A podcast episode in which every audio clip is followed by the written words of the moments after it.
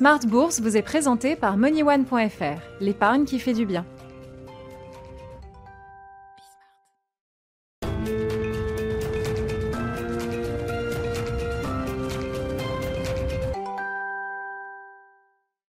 Dose quotidienne de marché en direct sur Bismart à la mi-journée 12h30 13h et le soir le grand rendez-vous à partir de 18h30 pendant une heure. Au sommaire de cette édition de la mi-journée, un bon démarrage pour euh, les indices européens en ce début de semaine, une semaine qui s'annonce technique avec l'échéance des produits dérivés prévue ce vendredi comme chaque troisième vendredi du mois. Les marchés ont bien démarré la semaine donc avec une hausse de plus de 1% pour le CAC 40 à mi-séance. Vous aurez le résumé complet dans un instant avec Nicolas Pagnès depuis la salle de marché de bourse directe, des euh, marchés qui sont portés par de bonnes statistiques chinoises. Hein. La conjoncture chinoise continue son, son rattrapage et même au-delà, hein, quand on regarde les chiffres de production industrielle ou de vente au détail pour le mois d'octobre, ce sont des chiffres légèrement supérieurs à ce que le marché pouvait euh, attendre. Le marché qui est porté également par ce grand accord de libre-échange régional qui a été signé ce week-end par 15 pays de la zone Asie-Pacifique autour de la Chine, du Japon, de la Corée du Sud ou encore de l'Australie, un accord de libre-échange qui se fait bien sûr sans les États-Unis et qui représente environ un tiers du PIB mondial, un tiers de la population mondiale et un tiers du PIB mondial donc qui est représenté à travers ce Regional Comprehensive Economic Partnership. C'est une bonne nouvelle pour les investisseurs, on l'a vu sur les marchés euh, asiatiques ce matin, notamment sur le, le Nikkei. Et puis on notera également l'activité des entreprises avec encore un certain nombre de deals, de fusions-acquisitions à noter en ce début de semaine qui peuvent porter d'ailleurs certains secteurs spécifiques.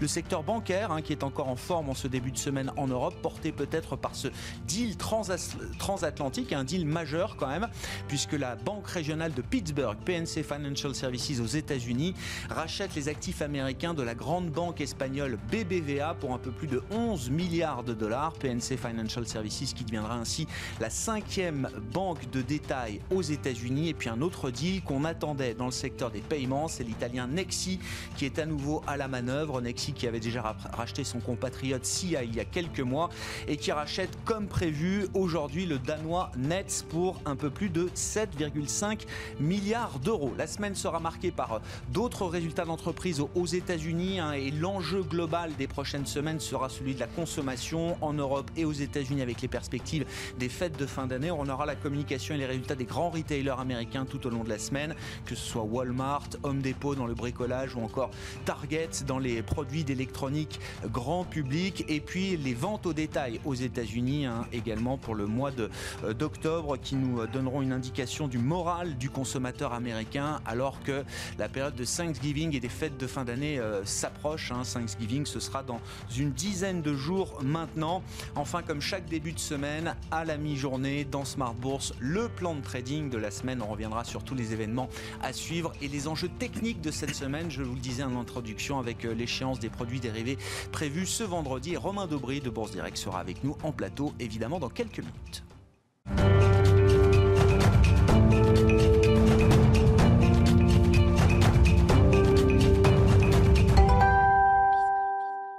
Les infos clés à mi-séance pour un bon début de semaine sur les marchés européens, c'est avec Nicolas Pagnès depuis la salle de marché de Bourse Direct. Tendance dans le vert à la mi-journée à la Bourse de Paris. Le CAC 40 semble vouloir poursuivre sur une tendance haussière en ce début de semaine, portée toujours par les espoirs d'avancer en matière de vaccins, mais surtout par les places de marché asiatiques.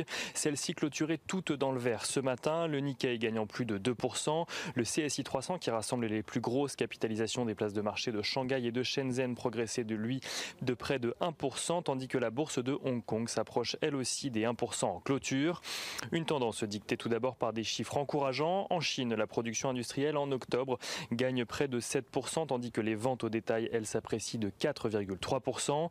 Le PIB du Japon progresse, lui, de 21,4% au troisième trimestre sur un an, un rebond plus élevé qu'attendu.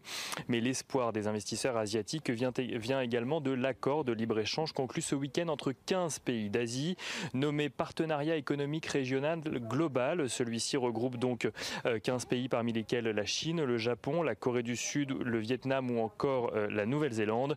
Un accord qui crée la plus grande zone de libre-échange dans le monde, représentant pas moins de 30% de l'économie mondiale, mondiale et 2 milliards de consommateurs. Un accord vu par beaucoup comme un moyen pour la Chine de réduire sa dépendance vis-à-vis des, des économies occidentales et notamment des États-Unis dans un contexte de guerre commerciale. États-Unis qui avaient d'ailleurs amorcé depuis de nombreuses années une tentative euh, similaire dans la région au sein d'un accord transpacifique, mais du, duquel s'était finalement extrait Donald Trump, privilégiant des, des accords bilatéraux. Donald Trump qui, selon Bloomberg, envisagerait de prendre de nouvelles décisions à l'encontre de la Chine avant la fin de son mandat, décisions qui pourraient venir entraver le champ d'action de Joe Biden. Donald Trump qui a par ailleurs concédé à demi-mot une victoire de Joe Biden ce week-end sur Twitter avant de se reprendre.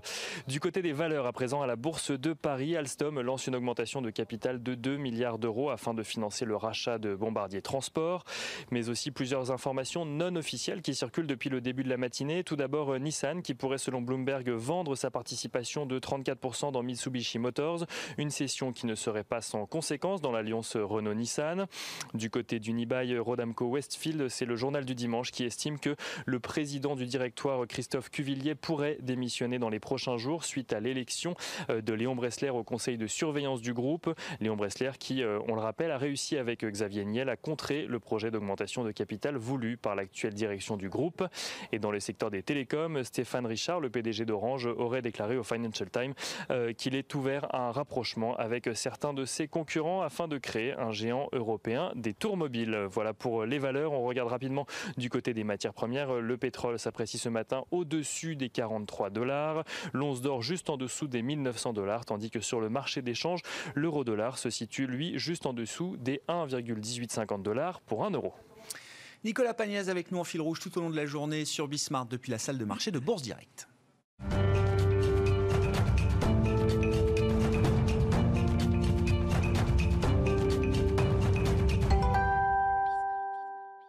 Bourse Direct, notre partenaire en plateau, chaque euh, début de semaine à la mi-journée dans Smart Bourse à partir de 12h30 pour le plan de trading. Romain Daubrier est à mes côtés. Bonjour et bienvenue euh, Romain. Bonjour Bon, après l'effet bouchon de champagne la semaine dernière, hein, le soulagement lié à la perspective d'un vaccin fiable, efficace, on l'espère, dans les, prochains mois, le temps est venu de la digestion sur les marchés. Digestion qui se passe plutôt bien puisqu'on gagne plus de 1% à mi-séance euh, en Europe. Ouais, digestion, digestion qui se passe bien pour les, pour les acheteurs, moins bien pour les vendeurs et c'est probablement ça qui, fait que cette digestion se passe en haut de marché. Donc c'est un peu rare d'observation.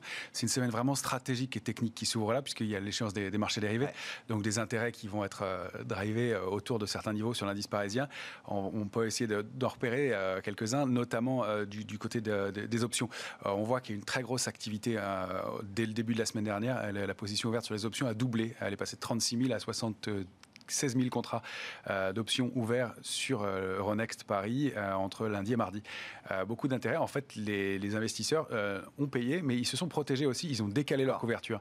Donc, Quand on... vous dites options, plutôt des intérêts de protection. C'est ça qu'il faut comprendre dans l'augmentation du volume des, des, options euh, traitées. Alors manifestement, c'est toujours difficile de déterminer ce qu'il ce en est. Ce qu'on constate, c'est que là, ça s'est pas démenti et qu'il y a une position. les 90% de l'activité sont faites sur les puts, sur, donc sur les options de vente, et ceux euh, qui étaient auparavant entre 4006 et 5050, eh bien, ont été décalés clairement. Donc pour une grosse partie clôturée et réouvert, 400 points plus haut.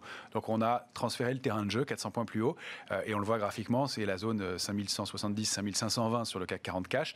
Et sur les options, c'est la zone euh, à l'intérieur de cette zone-là qui est 4900 euh, points au mieux en bas et même au-delà de 5000 jusqu'à 5400 points.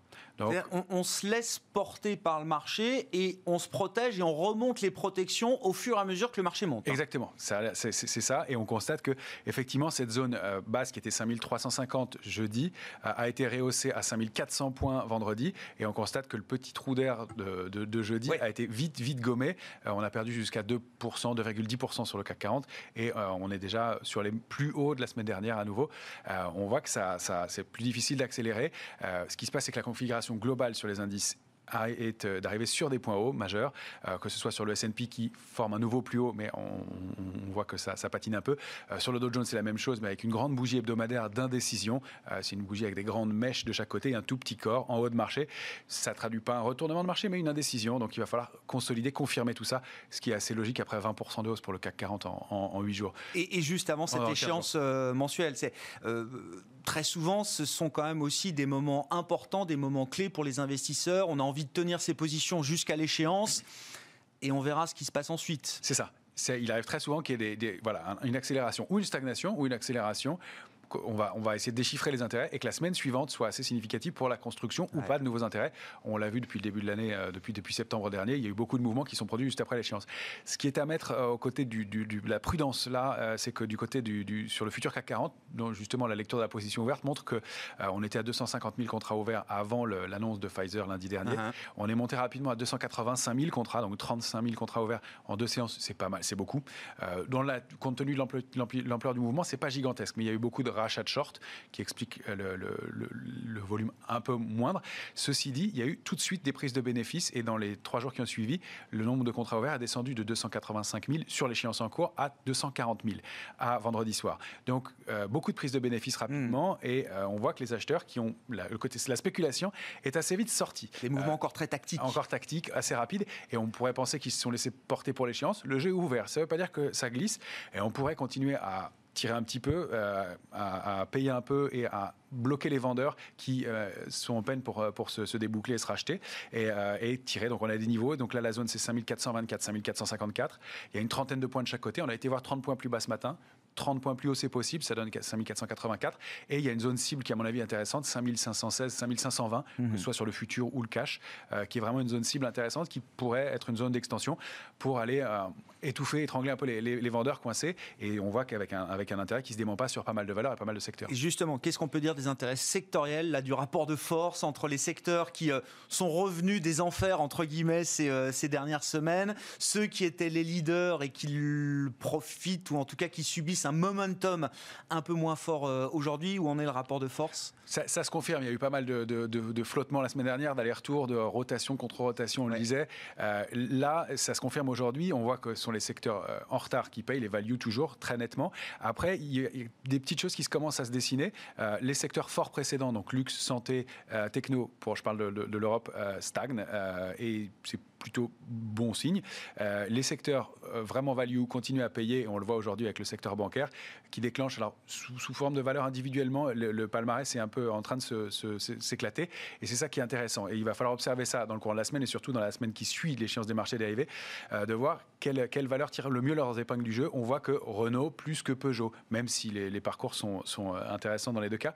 Euh, voilà, il y a, des, valeurs qui individuellement vont commencer à mieux performer, la Société hmm. Générale, mieux que la BNP ou que le Crédit Agricole. On, est, on entre peut-être dans une phase un peu plus euh, discriminante, c'est ça, du point de vue sectoriel, même au sein d'un même secteur. Exactement. la, semaine dernière, c'était brutal, on a tout payé un peu sans discernement. C'était des paniers, hein, beaucoup de paniers, c'est ça qui a été traité. Il fallait rentrer dans le marché, racheter les shorts, ça a été assez brutal. Maintenant, on, fait un peu plus de, sélection.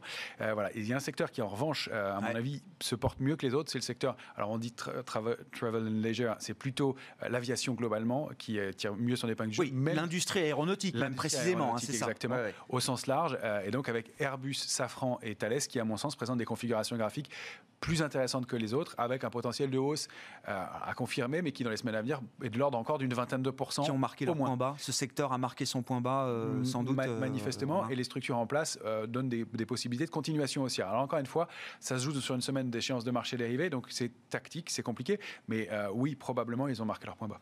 Dans l'agenda, alors l'échéance trimestrielle, évidemment, euh, mensuelle, pardon, euh, ce, vendredi, un événement de marché toujours important. Ça, c'est pour la partie technique. Au-delà, est-ce qu'il y a des événements particuliers à noter qui vont être, pourquoi pas, des, drivers pour les investisseurs bah, des, éléments de l'inflation, les ventes au détail aux États-Unis, l'indice des prix à la consommation, donc ça sera mardi. Mercredi, l'indice des prix à la consommation en Europe. Ça, ça va être à, regarder. On, voit que le, le marché n'y est plus très sensible en ce moment. C'est des surprises qui pourraient faire décaler. Euh, et puis des, éléments du, côté du logement aux États-Unis, mercredi et jeudi, avec euh, les permis de construire et les ventes de logements. Ça, ça va être le, calendrier, donc autant dire un peu maigre compte tenu de ce qu'on mm. vient de connaître. Ce qu'on surveillera, bah, c'est surtout le côté micro, effectivement, pas mal de publications. il y a Walmart vous parliez des ventes au détail aux États-Unis, ça va être la semaine des grands distributeurs, de la grande distribution américaine en, matière de publication. Oui, tout à fait. Il y a, il y a notamment Walmart et Home Depot demain. ça, ça va être important. quelques petites valeurs, enfin, sorties du CAC aussi en, France. donc, il va toujours y avoir un peu d'animation du, du, côté des titres individuellement. Là, on va commencer à, trier un peu plus sur le, sur le marché, mais ça va être, ça va être intéressant et, stratégique aussi de voir ce qui s'est passé. Et puis peut-être, pourquoi pas, des évolutions sur le, Brexit. Encore une semaine clé en matière de négociation, une de plus, avant d'y voir peut-être euh, plus clair. Il y aura des rendez-vous européens, notamment une réunion en visioconférence des chefs d'État et de gouvernement euh, cette semaine pour traiter des sujets immédiats, sanitaires bien sûr, pourquoi pas du Brexit également. Et puis on attendra euh, décembre hein, pour les grandes réunions de banque centrale, là aussi avec beaucoup de messages qui ont déjà été télégraphiés lors de précédentes prises de parole. Christine Lagarde s'est exprimée plusieurs fois la semaine dernière. Elle va continuer de s'exprimer cette semaine. mais je crois qu'on sait à peu près tout euh, euh, ce qu'on doit savoir aujourd'hui sur le plan des, politiques monétaires et de ce qu'on peut en attendre à l'occasion des, réunions du mois de décembre. Merci beaucoup euh, Romain. Romain Daubry avec nous en plateau chaque lundi pour le plan de trading avec notre partenaire Bourse Direct.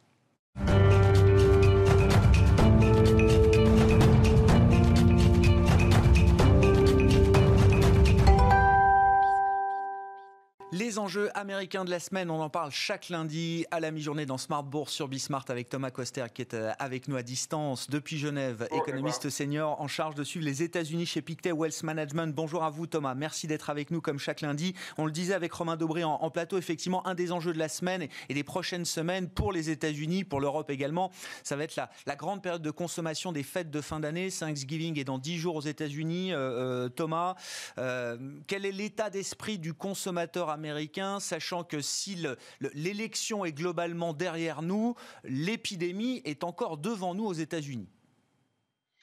Oui, hein, tout à fait. Il y a un vrai risque hein, sur la consommation aux États-Unis hein, au mois de novembre et, au mois de décembre, puisqu'il y a ce, coronavirus, les infections montent en flèche. Il y a des nouvelles mesures de confinement dans plusieurs États. On peut citer par exemple le Michigan, qui, vient de refermer les restaurants et aussi les, écoles.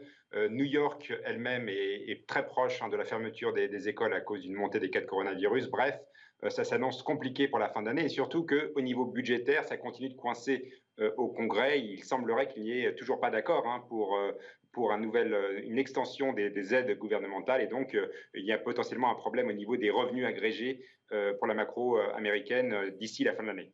Quel est l'état d'esprit du consommateur dans ce contexte, Thomas? J'ai vu qu'il y avait l'enquête réalisée tous les mois par l'Université du Michigan, notamment sur le moral des consommateurs américains qui a été publié vendredi. Qu'est-ce qu'on peut attendre du, du, relais de consommation là, en cette fin d'année aux États-Unis? Oui, alors les chiffres de confiance des consommateurs, hein, notamment ceux du Michigan qui, ont, qui, sont sortis vendredi, ont montré un tassement hein, de la confiance, un tassement assez inattendu. Euh, on voit aussi notamment que les indicateurs liés au futur, hein, liés à la confiance future, s'érodent. Or, c'est ces indicateurs-là qui sont liés à la confiance qui sont le mieux corrélés à la consommation. Donc, euh, il faudra regarder de très près les chiffres de consommation qui vont, euh, sortir demain. Bon, ça sera des chiffres concernant le, mois d'octobre. Mmh. mais néanmoins, ce, qu'on peut dire, c'est qu'il y a deux choses. Hein. concernant les, données jusqu'à présent hein, pour l'économie américaine, on a une, partie des données qui restent bonnes, notamment la consommation, l'emploi. Une autre partie, et là c'est plutôt les, données big data type euh, Google, qui montrent déjà un ralentissement de l'activité économique. Et donc euh, la question c'est qui croire. Et donc demain, le chiffre de consommation sera particulièrement important pour savoir si on va plutôt, euh, enfin qui, a raison dans, les données économiques américaines.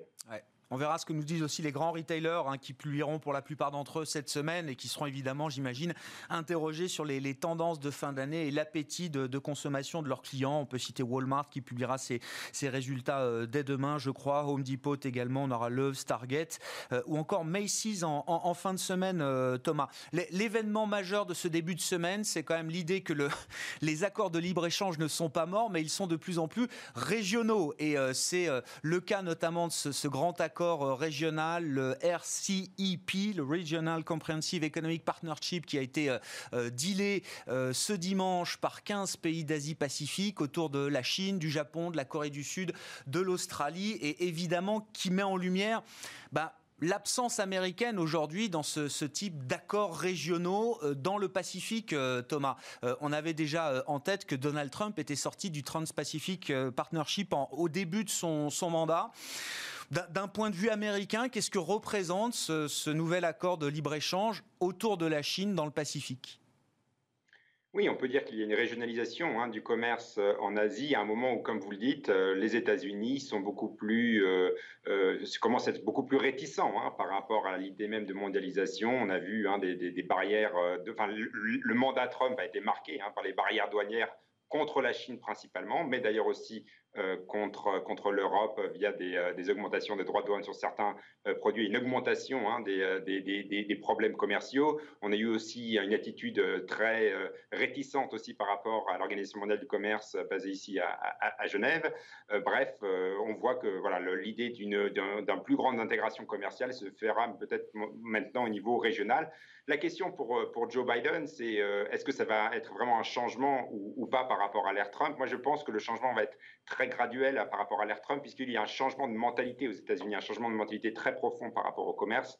Et ce, changement de mentalité risque de perdurer sous l'ère euh, Joe Biden. C'est-à-dire, euh, Thomas, qu'est-ce qu'on peut attendre de Joe Biden sur le plan du commerce euh, international? Qu'est-ce qu'il ne faut pas attendre de Joe Biden? Oui, alors je pense que par exemple concernant les droits de douane contre la Chine, hein, euh, Joe Biden gardera potentiellement ces, droits de douane comme un levier pour euh, l'action sur le plan géopolitique, sur le plan des droits de, l'homme, sur la question du droit international maritime hein, en Chine, de mer du Sud. Bref, euh, il semblerait qu'on va utiliser le levier commercial pour les leviers géopolitiques de l'autre côté. Donc je pense que les droits de douane ne vont pas tomber hein, sous Joe Biden. En tout cas, ils vont mettre du temps avant de, baisser. bref, on est sur finalement le mandat Trump euh, marquera un, régime shift, hein, c'est-à-dire vraiment une cassure dans l'histoire commerciale, à, mon avis, que Joe Biden ne pourra que modérément infléchir. Alors, on comprend qu'il ne risque pas d'assouplir les mesures douanières qui ont été mises en place euh, ces dernières années. Est-ce qu'il pourrait euh, même aller jusqu'à prendre de nouvelles mesures douanières ou en matière de, régulation? Un exemple frappant quand même du mandat de Trump, hein, si on parle de ces grandes questions de, commerce ou, d'échanges internationaux, Thomas, ça a été le fait de sortir Huawei du business, euh, ce qui crée quand même un précédent majeur, on va dire, dans la, manière de faire des, affaires euh, aujourd'hui. Est-ce qu'une administration Biden pourrait euh, prendre des, mesures de ce type également si jamais le consensus politique le justifiait oui, alors je pense qu'une administration Biden aura une lecture géopolitique hein, de cette confrontation entre les, les, big tech, hein, les big tech chinoises et les big tech américaines. Euh, cette lecture géopolitique fera certainement qu'il sera assez peu probable de, de voir euh, toutes les mesures qui ont été mises en place par sous l'ère Trump euh, être, être, être enlevées. Hein. Donc je pense qu'en effet, on va sur une tension persistante. Alors certes, pas de nouveaux droits de douane euh, sous Joe Biden, en tout cas pas initialement, euh, mais en tout cas, on a une panoplie de questions géopolitiques qui peuvent refaire surface et donc contaminer les questions commerciales et les questions de technologie. Et euh, à contrario, ce qu'on peut dire sur la tech américaine, c'est que si les États-Unis, d'un point de vue géopolitique, voient d'un bon œil hein, la constitution de champions américains, euh, alors euh, il est assez peu probable qu'ils s'attaquent à eux en, termes de antitrust et de vouloir les, démembrer, puisqu'ils finalement ils en ont besoin au niveau géopolitique et notamment contre les, les gens de la tech chinoise. Si on regarde un peu la phase de transition politique là qui s'annonce un peu chaotique, évidemment entre la fin du mandat de Donald Trump et euh, le, début de l'ère euh, Biden euh, en janvier prochain, Thomas, déjà peut-être il faut se souvenir que Donald Trump a encore des, marges de manœuvre. Il a les mains libres sur certains sujets, notamment sur les aspects extérieurs. Est-ce que vous imaginez que Donald Trump cherche à, nuire ou à savonner la planche sur certains dossiers internationaux avant la, la mise en place effective d'une administration démocrate? Tout à fait. Alors c'est un point à surveiller euh, de façon euh, vraiment, de, façon rapprochée, hein, puisque on a déjà vu hein, euh, Donald Trump qui a pris des mesures contre la Chine la semaine dernière euh, en interdisant l'investissement dans certaines entreprises chinoises aux investisseurs hein, capitalistiques, hein, concrètement euh, américains. Euh, on a eu aussi eu hein, le licenciement du, ministre de la Défense, Marc Esper, la semaine dernière. Donc ça aussi, ça pose de nombreuses questions. le président américain est en place donc jusqu'en janvier, donc c'est relativement long. et en effet, il y a la question si Donald Trump ne pourrait pas se montrer une, une vision plus ferme contre la Chine qui rendrait le, début du, mandat à Joe Biden beaucoup plus difficile, hein, puisque, encore une fois, quand ces mesures sont mises en place par Donald Trump, ça peut être difficile de revenir en arrière, étant donné, j'insiste là-dessus, le changement de mentalité à la fois dans les élites politiques américaines et les élites géopolitiques, mais aussi évidemment parmi la population américaine, il y a une, une méfiance grandissante par rapport à la Chine, par rapport à ses pratiques commerciales et par rapport à sa technologie un des rares sujets qui fait euh, consensus au sein de la classe politique et de la population américaine aujourd'hui. Et, on comprend évidemment que ce sera un sujet important pour Biden qui euh, voudra montrer sans doute une forme de, comment dire, une approche, euh, voilà, une approche ferme, de fermeté, me souffle Romain Dobré, une approche un peu musculaire là aussi sur ces dossiers relatifs à la Chine. toujours sur le plan technique de la, transition et de la formation de l'administration Biden, Thomas, on, on, suit un peu les, les gossips du moment quels seront les postes clés À qui seront-ils attribués? Bon, évidemment, quand on regarde l'économie, on pense au, poste de secrétaire au Trésor, on pense au poste qui pourrait euh, peut-être être modifié au sein de la, Réserve fédérale euh, américaine. Alors j'ai vu que Janet Yellen nous rapporte par exemple l'agence Bloomberg est, est en lice, pourquoi pas parmi d'autres, pour devenir la prochaine secrétaire au Trésor américain. On entend beaucoup parler aussi d'une membre actuelle de la Réserve fédérale américaine pour ce même poste de secrétaire euh, au Trésor Qui est Lyle Brennard. Alors je ne sais pas, est-ce que vous avez déjà un avis, une conviction sur qui sera le prochain secrétaire au Trésor aux États-Unis, euh, Thomas? Oui, alors c'est difficile hein, d'avoir un avis ferme et tranché là-dessus. je, note simplement que Lyle Brennard, hein, qui est membre du, euh, du Conseil hein, de, la, de la Fed euh, était déjà pressenti hein, en 2016 pour être secrétaire au Trésor euh, sous potentiellement sous Hillary Clinton si elle avait gagné les élections. donc on, a l'impression que Lael Brennard attend son heure hein, au, bord de la, de la Fed depuis ces, ces quatre dernières années. Donc potentiellement, je pense que c'est un nom qui va être en haut de la liste. Maintenant, c'est assez intéressant de noter en effet Janet Yellen qui a l'air de, revenir d'après certains médias et aussi le nom de Roger Ferguson qui était aussi membre du conseil hein, de, la, de, la, de la Fed euh, il, y a il y a quelques années. Donc c'est intéressant, c'est vrai qu'on on a, on a l'impression que euh, la Réserve fédérale est un, terrain fertile pour aller piocher euh, des, des, candidats pour ce poste au, Trésor. Le réservoir pour le poste de secrétaire au Trésor. Ben, si, si, on prend l'exemple de Laëlle Brennard, puisque vous nous dites qu'elle attend son heure d'une nouvelle administration démocrate depuis, depuis 2016, quel serait le, message, quel serait le signal envoyé si d'aventure Laëlle Brennard devenait la prochaine secrétaire au Trésor aux, États-Unis, euh, Thomas? Oui, là, je voudrais dire euh, deux points là-dessus. Hein. Le premier, c'est qu'il faut euh, faire avec le Sénat. Hein. Les nominations doivent être confirmées au Sénat. Je rappelle que le scénario actuel, le scénario baseline, c'est que le Sénat restera républicain. Donc, il va falloir faire avec les républicains du Sénat pour faire passer des nominations. Et donc, ça, ça veut dire potentiellement exclure les éléments de, la gauche hein, du, du, parti. Alors, c'est mon deuxième point, justement. la gauche du parti, elle essaye de faire passer de ses, membres pour, ses, pour ses postes, mais alors on, a notamment en tête hein, l'idée de Elizabeth Warren, hein, euh, l'ancienne euh, mm. sénatrice hein, du, Massachusetts, euh, qui aussi lorgne ce, poste du, Trésor. mais il semblerait que les républicains au Sénat vont freiner cette, cette, nomination. Donc bref, il, faudra faire avec le Sénat. Et d'ailleurs, ça va être le thème du mandat de Joe Biden. Il va falloir faire avec un Sénat qui est républicain et qui, ne, qui fera très attention et voire même qui va filtrer de façon très forte le programme euh, économique de Joe Biden. Eh oui, on, voilà, on connaît déjà Mitch McConnell, mais c'est un, homme clé désormais. Enfin, il était déjà clé, il le sera encore plus avec une administration démocrate, le républicain, qui est le speaker du, euh, Sénat et qui a été renouvelé d'ailleurs dans ce, dans ce, poste-là euh, ces derniers jours. Merci beaucoup Thomas. Thomas Kosterg avec nous chaque lundi en duplex à la mi-journée dans Smart Bourse sur Bismart, économiste senior en charge de suivre les États-Unis chez Pictet Wealth Management. Fin de édition de la mi-journée. On se retrouve ce soir à 18h30 en direct, évidemment, pour le, grand, la grandeur Smart Bourse chaque soir sur Bismart.